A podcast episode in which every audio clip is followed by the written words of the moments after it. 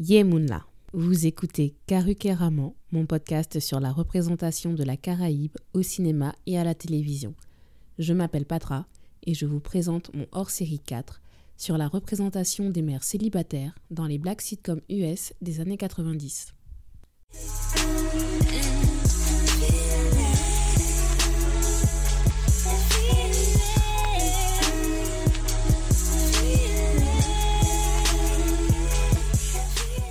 J'espère que votre rentrée se passe bien, qu'elle s'est bien passée. Aujourd'hui, nous nous retrouvons pour un épisode spécial. Oui, encore un, je sais. Mais de toute façon, 2020, euh, rien ne s'est passé comme prévu. Donc, euh, Mais en fait, cet épisode, c'est un épisode qui aurait dû être mon hors-série numéro 3. Mais bon, je vous explique ce qui s'est passé. Comme il y a eu le confinement en mars, je suis partie euh, sur euh, le hors-série euh, consacré à la représentation de l'esclavage dans les fictions audiovisuelles. Ça, ça m'a pris avril-mai. Et du coup, j'ai repoussé ce que j'avais prévu aujourd'hui, je l'ai repoussé au mois de juillet. En juin-juillet, personnellement, ça a été compliqué à gérer, psychologiquement aussi. Du coup, j'ai laissé tomber. En juillet, enfin fin juillet, je crois, fin juillet, il y a Netflix qui annonce la mise en ligne de plusieurs sitcoms classiques comme Moisha, Girlfriends, euh, The Game aussi, je crois, il y a One on One et The Barkers. Et là, je me suis dit, non, quand même, il faut que je fasse l'effort parce que le timing est juste parfait. Donc, ce que je vais vous faire écouter aujourd'hui, c'est une communication que j'ai présentée en octobre 2019 dans le cadre d'un atelier tenu par euh, Lissel Quiros, professeur des universités, et Christelle Gomis, doctorante, pendant le congrès annuel de l'Institut des Amériques sur le thème Les relations familiales dans les séries télévisées des Amériques des années 1970 aux années 2000. Donc je les remercie une nouvelle fois de m'avoir invité à participer. Ma communication portait sur la représentation des mères célibataires dans les black sitcoms US des années 90. J'ai choisi ce sujet pour trois raisons. La première, c'est parce que pendant mes études universitaires, j'ai analysé beaucoup de séries, mais souvent sous l'angle, enfin la, la grille d'analyse était le genre je n'avais pas euh, vraiment encore le courage de croiser genre et race, donc je me suis dit là, c'était l'occasion de le faire. La seconde raison, c'est aussi que je suis trentenaire, je suis, euh, d'après la société, je devrais déjà être maman, ce n'est pas le cas. Donc je suis à un âge où je pense que mon vécu de femme euh, noire, de femme afro-caribéenne, guadeloupéenne, française, vous-même vous connaissez déjà, c'est, enfin, je, je suis à à un âge où je pense que désormais, en regardant ces, ces, sitcoms, je peux aussi bien comprendre les situations du point de vue des enfants que du point de vue des mamans. Et enfin, la dernière raison, c'est surtout que euh, j'ai grandi avec cette image de la femme potomitan, la femme pilier dans la culture caribéenne. J'en ai parlé dans l'épisode 2 avec le film Rain de Maria Govan et comment ce film justement déconstruit euh, cette idée de femme potomitan. Malheureusement, je n'ai pas d'exemple télé. Mais s'il devait exister, je pense qu'il correspondrait à quelques détails près à ces personnages de maman noire américaines qui ont existé dans les années 90. Et c'est de ça que je vais donc vous parler tout de suite. Bonne écoute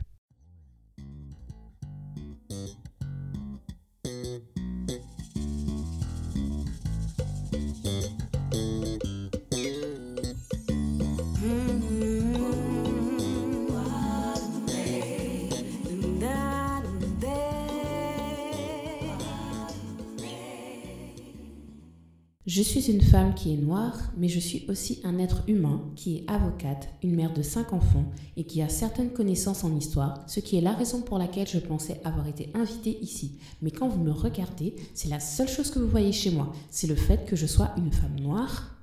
C'est ce que déclare Claire Huxtable quand elle se rend compte qu'elle a été invitée dans une émission politique matinale pour jouer la caution noire. Cet épisode du Cosby Show a été diffusé en janvier 1989. En 2019, le personnage de Claire fait encore partie des rares personnages de maman noire dans les classements et listes des meilleures mamans de télévision américaines. Depuis les années 90, il n'y a pas de renouvellement de référence pour le personnage de la femme noire maman. Quand je dis qu'il n'y a pas de renouvellement de référence, je veux dire que depuis les années 90 considérées comme l'âge d'or des black sitcoms, il n'y a plus de personnage culte de maman noire, à part peut-être euh, Rainbow de Black-ish et encore. Le succès sans précédent de Cosby Show lancé en 1984 a suscité un engouement dans la production de nombreuses sitcoms noires dans les années 90 et qui ont désormais le statut de série culte, comme La vie de famille ou encore Le prince de Bel Air. Claire Huxtable du Cosby Show, Harriet Winslow de La vie de famille et Vivian Banks du prince de Bel Air forment généralement la sainte trinité des mamans noires préférées de télévision dans les récents classements de pop culture. Et encore, ce serait surtout euh, sur les sites spécialisés euh, Black Pop Culture qu'on réussirait à glisser des variantes. Mais à titre d'exemple, on peut prendre le classement, euh, donc ça c'est en 2019, du site généraliste ranker.com. C'est un site qui a environ 49 millions de visiteurs uniques par mois et il propose des tas de classements en tout genre. Et il y a ce classement sur les mamans télé préférées de tous les temps. Dans le top 10, Claire Huxtable est le seul personnage noir. Il faut aller à la 30e place pour trouver le second personnage noir du classement qui est Florida Evans de la sitcom des années 70 Good Times. À moins d'aller sur un site spécialement dédié à la black pop culture, ces classements ou ces listes sur les mamans préférées de télé permettent trois constats. Premier constat, le système de représentation de ce qu'est être une bonne mère à la télévision états-unienne s'appuie avec une majorité écrasante sur l'image de la femme blanche. Deuxième constat, les personnages noirs cités dans ces classements proviennent généralement de séries diffusées dans les années 90, voire avant les années 90. Donc comme je l'ai dit tout à l'heure, il n'y a pas de renouvellement en termes de références euh, culturelles. Et troisième constat, ces personnages s'inscrivent dans le schéma familial classique en ayant le statut de femme mariée et dans un couple hétérosexuel. Pourtant, dans les années 90, le personnage de la maman célibataire noire, en tant que femme de caractère aimante, s'intègre à la représentation diversifiée de la famille noire dans les black sitcoms. Et c'est un personnage de mère célibataire qui a aidé les personnages de femmes noires à sortir du rôle de domestique et de la bonne copine. En effet, de 1968 à 1971, la chaîne NBC diffuse Julia, mettant en scène Diane Carroll, dans le rôle de l'infirmière veuve Julia Baker. C'est la première fois qu'une série hebdomadaire de prime time porte à l'écran, et je cite Diane Carroll, une femme noire de la classe moyenne supérieure, élevant son enfant et dont l'histoire ne porte pas sur la souffrance et le ghetto.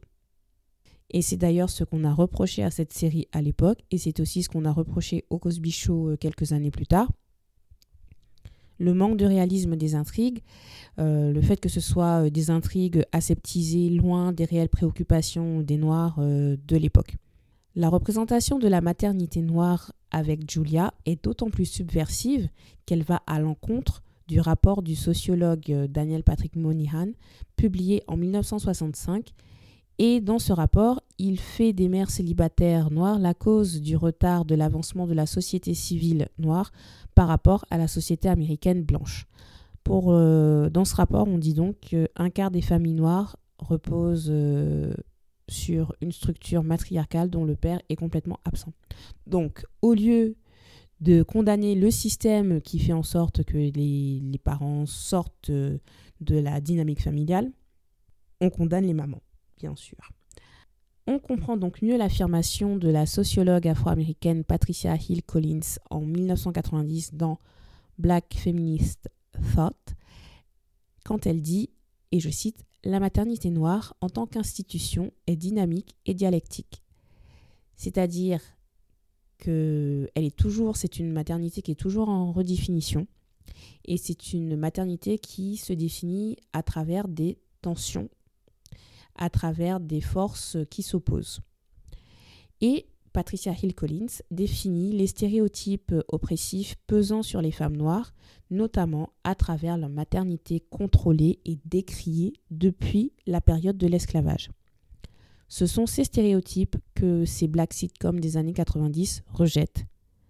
Mon questionnement est donc comment ces séries parviennent-elles à normaliser la maternité noire tout en la présentant comme une expérience spécifique?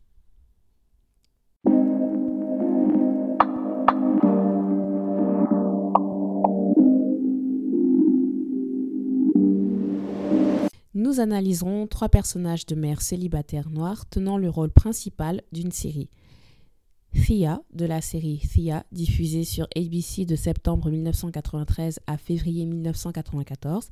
Jackie, dans les deux premières saisons de In the House, diffusée sur NBC entre 1995 et 1996. Et Nikki Parker, de la série The Parkers, diffusée sur UPN entre 1999 et 2004. Dans un premier temps, j'évoquerai en quoi ces personnages sont rassurantes pour le téléspectateur et dans un deuxième temps, j'analyserai la façon dont ces personnages peuvent être subversifs en affirmant leur identité noire. Tout d'abord, je vous propose de dresser un bref portrait de ces personnages de femmes noires. Elles ont une image rassurante parce qu'elles ont acquis leur statut de mère euh, célibataire de façon respectable. Pour Thea, ce célibat s'est imposé à elle. Quand la série commence, elle est veuve depuis au moins 3 ans, en sachant que son fils aîné a 16-17 ans et son Benjamin a environ 8 ans. Thea n'est donc pas juste une simple mère célibataire, elle est aussi veuve. Deuxième cas de figure, c'est avec Jackie de In the House. Elle a deux enfants, une ado de 15 ans et un, enfant de 8 ans. Et dans le premier épisode de la série, on apprend que Jackie est divorcée depuis environ deux ans. Et, c'est, et en fait, la série commence au moment où elle emménage dans une nouvelle maison avec ses deux enfants. Ce divorce, c'est un divorce que Jackie vit mal à cause des difficultés financières dans lesquelles elle se retrouve, mais elle n'éprouve jamais de regret à avoir divorcé.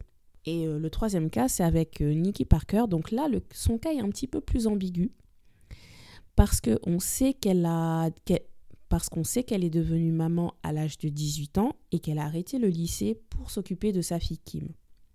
Dans le troisième épisode de la saison 1, le papa de Kim fait une apparition et on apprend qu'il ne voulait pas que Nikki garde le bébé.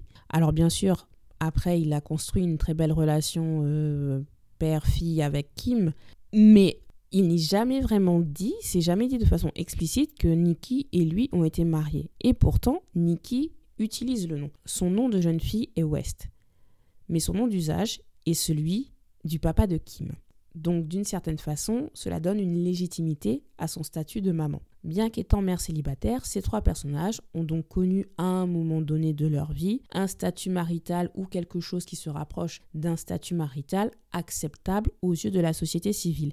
Et leur maternité à ce moment-là n'est pas perçue comme dangereuse ni irresponsable, contrairement à l'image de la welfare queen, la reine des allocations, qui est développée dans les années 60 avec le rapport Monihan que j'évoquais tout à l'heure. Dans Black Feminist Thought, Patricia Hill Collins liste, comme je l'ai dit, les représentations négatives de la maternité noire et elle parle justement de cette welfare queen.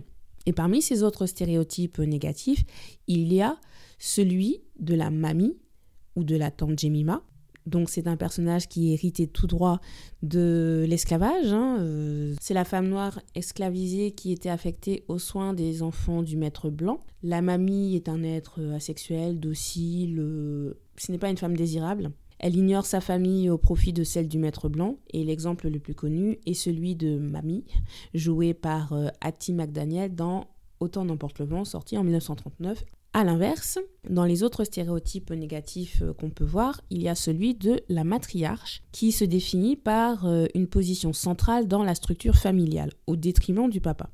Les personnages de mères célibataires noires dans ces séries oscillent entre ces deux représentations, la mamie moderne et la matriarche. Pourquoi je dis que ce sont des mamies modernes, des mamies contemporaines? Parce que aucun de ces personnages n'est mère au foyer. Thea, Jackie et Nikki travaillent, mais elles travaillent dans des métiers subalternes. Et ces métiers leur permettent euh, difficilement de satisfaire toutes les demandes de leurs enfants. Ce ne sont pas des femmes occupant des postes à responsabilité. Il leur arrive même parfois de cumuler deux emplois. Je ne rentre pas dans les détails, mais en tout cas, ce sont des personnages qui ont un travail hors du foyer et il est nécessaire pour elles d'avoir cet emploi hors du foyer parce que c'est de cette façon qu'elles assurent leur survie et la survie de leur famille. Ce salariat à horaire fixe, comme l'explique Patricia Hill Collins, leur permet, en tant que maman noire, de consacrer ensuite une partie de leur énergie et de leur temps à leur propre foyer. Et c'est là qu'intervient l'image de la matriarche. Thea, Jackie et Nikki ne sont pas des mères au foyer, mais la mise en scène euh, dans les séries les place toujours, au moins une fois, dans l'accomplissement de tâches domestiques quand elles sont à la maison. À défaut de leur chambre à coucher, elles investissent généralement deux espaces, la cuisine et le salon. Ces pièces symbolisent une activité correspondant à assurer le bien-être de leurs enfants. Et enfin, une autre façon euh, de représenter la maternité noire de façon rassurante avec des codes que le public peut comprendre, c'est justement en coupant ces personnages de maman noire de tout environnement noir. Il y a une absence de représentation de communauté, de la communauté noire dans ces séries. Il n'y a pas ce réseau communautaire auquel Patricia Hill Collins fait référence comme Safe Space, qui est nécessaire aux femmes noires afin de se retrouver pour partager leurs expériences individuelles et construire une conscience de groupe au-delà des barrières sociales. La logique même des sitcoms limite le nombre de lieux et de personnages, mais Thea, In the House et The Parkers mettent en scène ces femmes hors de leur communauté. Là, je vais quand même m'attarder pour vous donner euh, des exemples. Pour Thea, dans l'épisode 1, à un moment, elle part à une veillée mortuaire et elle revient quelques heures plus tard en jurant qu'elle n'y retournera plus parce qu'un homme l'a draguée de façon insistante. Les veillées mortuaires sont ce type d'événement, donnant l'occasion à la communauté noire de se réunir. Et ici, ça ne remplit pas une, fonction de réconfort comme cela devrait être le cas. Dans In the House, il y a l'exemple où Jackie euh, ne va pas à la messe. Mais quand la grand-mère de son ex-mari euh, fait une apparition dans un épisode, à ce moment-là, euh, elle change complètement son style de vie et elle ment en disant que oui, oui, euh, tous les dimanches, elle est à la messe, euh, alors que c'est pas le cas. À un autre moment, Jackie veut intégrer un club mère-fille d'élite. La recruteuse est une femme noire, donc on suppose que toutes, celles de la, toutes les femmes qui appartiennent à cette association sont des femmes noires.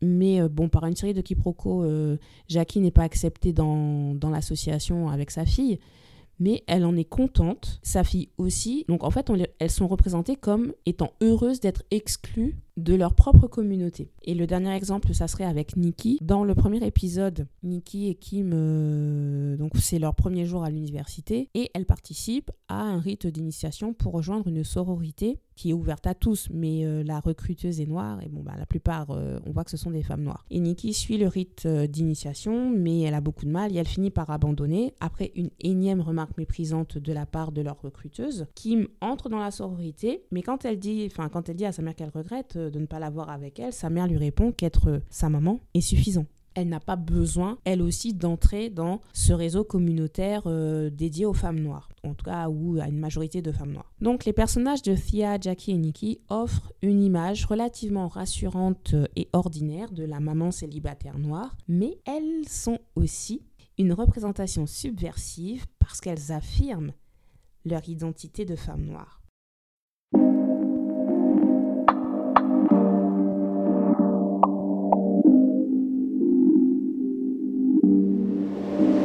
Ces personnages, ce sont des femmes qui sont mamans, oui, mais qui sont aussi en quête d'épanouissement personnel. Cet épanouissement passe d'abord par, leur, par le contrôle qu'elles exercent sur leur vie amoureuse. Alors il faut quand même que j'explique comment euh, la vie euh, amoureuse des femmes noires est perçue. Dans les années 80-90, on voit un renouveau dans la littérature noire avec un discours centré par et sur les femmes. La black romance se développe et gagne en visibilité, notamment grâce au roman best-seller de Terry Macmillan, Waiting to Excel et euh, How Stella Got Her Groove Back. Et la Black Romance se décline aussi au cinéma. Les deux, les deux romans que je viens de citer ont été adaptés au cinéma ou pour la télévision. Et le film Love Jones, qui est sorti en 1997, faisait de partie de précurseurs. Mais tout ce que je veux vous dire, c'est que les séries dont je parle actuellement s'inscrivent dans une époque où la fiction noire se diversifie et où on propose une représentation de femmes noires qui ne se limite pas aux stéréotypes qu'on a d'habitude.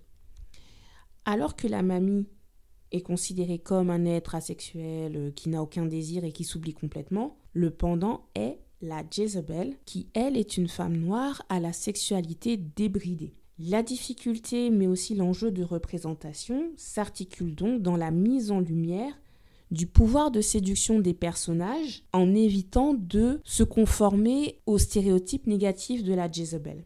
Thea, Jackie et Nikki, ce sont des personnages qui sont dans la trentaine, début quarantaine, et les intrigues intègrent cette dimension. Pour Thea, son célibat est un choix. Enfin, je l'ai dit tout à l'heure, dès le premier épisode, on entend qu'elle a rejeté les avances d'un homme. Elle n'est pas prête à refaire sa vie et elle prend son temps. Et c'est vraiment un choix de sa part. C'est également le cas pour Jackie. Alors, à l'inverse euh, de Thea, Jackie, on la voit de temps en temps euh, sortir avec des hommes, mais elle n'entre jamais dans une relation exclusive. Et elle dit toujours que c'est bien parce que pour l'instant, elle ne se sent pas prête. Elle doit encore se reconstruire après un divorce. Maintenant, pour le personnage de Nikki, c'est un peu particulier parce que son personnage tombe amoureux dès le premier épisode. Elle est amoureuse du professeur Ogilvy. Hey, professeur Ogilvy. C'est comme ça que Monique le disait. Bon, désolé, j'ai pas une très bonne imitation, mais euh, c'était une des répliques, euh, c'était une des gimmicks en fait de la série. Elle est vraiment obsédée par euh, le professeur. Mais lui, il la rejette. Il passe cinq saisons à la rejeter. Et à la fin, bon, spoiler, à la fin, il, il la demande en mariage. Mais le fait qu'elle ait été obsédée que par cet homme, même si de temps en temps on accorde à Nikki euh, des, euh, des, aventures, voire même de véritables relations où des hommes tombent amoureux d'elle et la trouvent désirable, mais elle ne voit que le professeur, montre quand même qu'elle n'est pas une Jezebel et qu'elle ressent des sentiments. C'est pas juste un amour charnel. Donc ce sont des personnages qui montrent des femmes noires en quête d'épanouissement dans leur vie amoureuse. Ce sont aussi des personnages qui montrent des femmes noires cherchant à s'épanouir dans leur vie professionnelle. Comme je l'ai dit, elles ont des métiers subalternes qui correspondent à la réalité du quotidien des femmes noires. Hein, euh, qui occupent euh, des emplois moins bien payés. D'ailleurs, Kimberly Crenshaw avait présenté son concept d'intersectionnalité en 1989. Donc, on est, euh, on est dans la même période et elle avait souligné les discriminations auxquelles les femmes noires devaient faire face dans le monde du travail à cause de leur sexe, de leur race et de leur classe sociale. Ces sitcoms mettent en scène des personnages de femmes noires réussissant à transcender leurs conditions ou en tout cas cherchant à le faire. Chaque personnage de maman célibataire cherche à s'élever sur le plan professionnel. Thea s'improvise chef cuisinière et se voit offrir la direction d'un restaurant alors qu'elle n'a pas d'expérience dans le domaine autre que celle de cuisiner pour sa famille. Et c'est d'ailleurs comme ça que le, la série s'achève, au moment où elle devient chef d'un restaurant. Jackie, elle, a l'occasion de s'improviser conseillère en droit euh, au détour des situations, alors qu'elle n'a jamais fait d'études de droit. Elle est secrétaire dans un cabinet d'avocats. Cela ne l'empêche pas d'avoir pour ambition d'être plus qu'une secrétaire. Et en ce qui concerne Nikki, elle, le concept même de la série était de la montrer en train de faire ses études supérieures. Alors à plusieurs reprises, on la voit faire des petits boulots et comme je l'ai dit, elle a du mal à assurer les fins de mois, mais son travail est utilisé pour payer ses études, donc pour s'élever. Donc c'est aussi une femme qui a de l'ambition. Tout en étant fière d'être maman, ces personnages existent aussi en dehors de leur maternité. Leur identité de femme noire fait de Thea, Jackie et Nikki des vecteurs de transmission. Et elles transmettent la culture noire américaine. Donc j'ai parlé des sitcoms comme Julia, comme Cosby Show, qui étaient critiqués pour leur manque d'authenticité par rapport à la culture noire et au vécu des noirs de, de leur époque. Dans les années 90, ce qui est à la mode, c'est la culture hip-hop, parce qu'elle commence à prendre son essor et elle réussit à passer sur la scène grand public. La jeunesse noire américaine se retrouve alors en position d'être créatrice de nouvelles références. Et ces black sitcoms des années 90 reflètent justement une dualité culturelle noire entre les valeurs immuables transmises par les mamans et la créativité culturelle de l'époque célébrée par les enfants. Quels éléments de la culture euh, transmettent-elles euh, On voit qu'il y a donc ce que j'appelle la soul culture, avec la nourriture d'un côté et la musique de l'autre. La nourriture, c'est ce qu'on voit avec Fia qui utilise ses talents de cuisinière pour s'élever euh, sur le plan professionnel. Donc cette soul food, être capable de cuisiner cette soul food permet à Thea de s'émanciper. Dans la série In the House, Jackie, donc j'ai pas dit mais Jackie est interprétée par Debbie Allen, donc Debbie Allen, grande réalisatrice, grande chorégraphe, c'est elle qu'on voit dans Fame. Jackie connaît les codes de la culture hip-hop. Parce que dans, son, dans ses dialogues, elle fait aussi bien des métaphores sur Tupac, où elle est capable de danser le Tootsie Roll.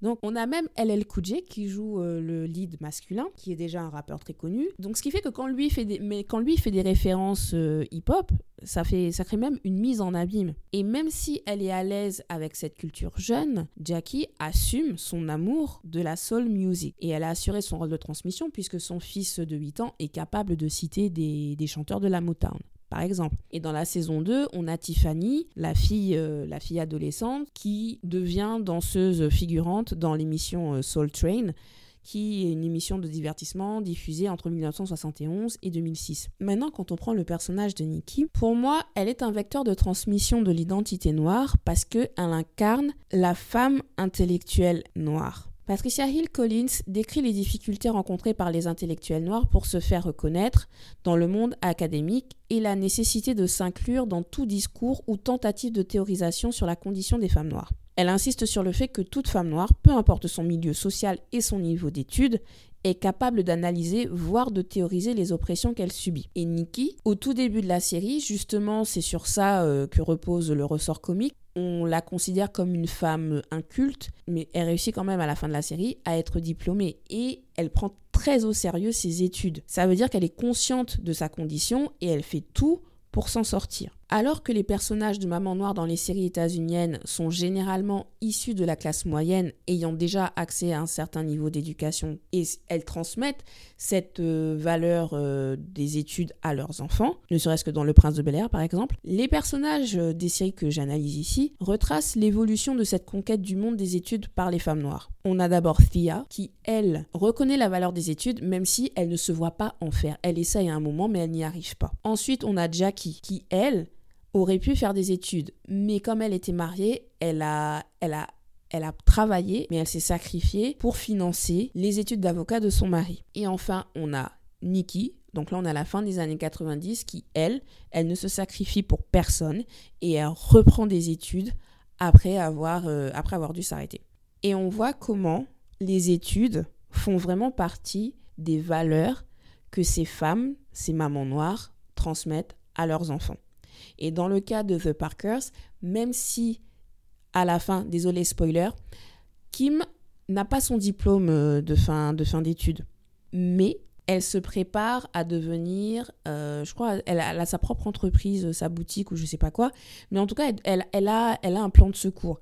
Ce n'est pas grave si elle n'a pas eu ce diplôme-là. Elle sera indépendante financièrement. Que ce soit avec l'exemple de Thea, Jackie ou Nikki, on voit que la représentation des mères célibataires noires passe par une forme d'autodétermination. C'est-à-dire que ce sont des personnages qui rejettent les stéréotypes négatifs qui portent sur les femmes noires. Cette autodétermination, c'est exactement ce que fait Claire Huxtable euh, dans la tirade que j'ai citée euh, en tout début. Chaque personnage connaît à un moment une scène où il s'autodétermine verbalement en opposition aux images négatives qui leur sont assignées. Cette autodétermination, s'appuie sur le croisement entre leur identité de femme noire et leur identité de maman noire. Avec Thea, par exemple, elle est considérée euh, comme l'archétype de la maman euh, qui est euh, sévère, stricte, et à plusieurs reprises dans les dialogues, elle menace ses enfants de les taper, même si on, voit bien en fait qu'elle ne les tape pas. Mais on voit bien qu'elle n'a pas l'occasion de les taper. Mais ça n'empêche pas que dans le discours, c'est l'image qu'elle renvoie. Mais dans les véritables moments de, où il faut vraiment sévir, elle est toujours à l'écoute de ses enfants, et à un moment, elle dit bien Qu'humilier ses enfants devant leurs amis est une chose qu'elle ne fera jamais, peu importe son degré de colère. Donc quand on lui dit qu'elle est une maman stricte, sévère, elle est capable de prouver qu'en fait c'est une maman à l'écoute et que c'est une maman attentionnée. Donc elle s'auto-détermine ici. Ensuite, avec le cas de Jackie, elle, elle a plusieurs monologues dans différents épisodes, mais je voudrais retenir surtout un épisode où son fils est harcelé euh, par une petite fille blanche. Et donc euh, Jackie va voir cette maman blanche qui est aussi une maman euh, célibataire. Et là, on se rend compte qu'en étant maman célibataire toutes les deux, elles n'ont absolument rien en commun.